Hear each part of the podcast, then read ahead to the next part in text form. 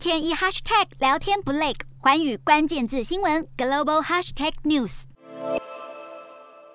年底，职业美式足球联盟 NFL 在行销地图当中，以相同颜色把台湾标成中国一部分，引来台美侨胞挞伐。像是这类台湾遭矮化的情况，未来可能大幅减少，因为美国总统拜登签署二零二二会计年度联邦政府拨款法，其中一条有台条文就是禁止美国行政部门花钱制作、采购或展示任何不正确标示台湾领土的地图。另外，台湾人公共事务会方面也指出，对台湾民众而言，中华民国与台湾意义上。大致相同，但对于海外民众来说，则会出现不同解读。因此，他也呼吁来自台湾的机构或团体到海外进行交流时，应该以台湾自称，才能避免不必要的误解。未来，台湾与中国在美国官方地图上将有不同颜色，也可视为美方一改过去对台的模糊战略，转为战略清晰。乌俄战争背景下，美国各方面抵制俄罗斯，但专家分析，美国更长远的目标就是中国。美国挑战中国底线的不止这一桩。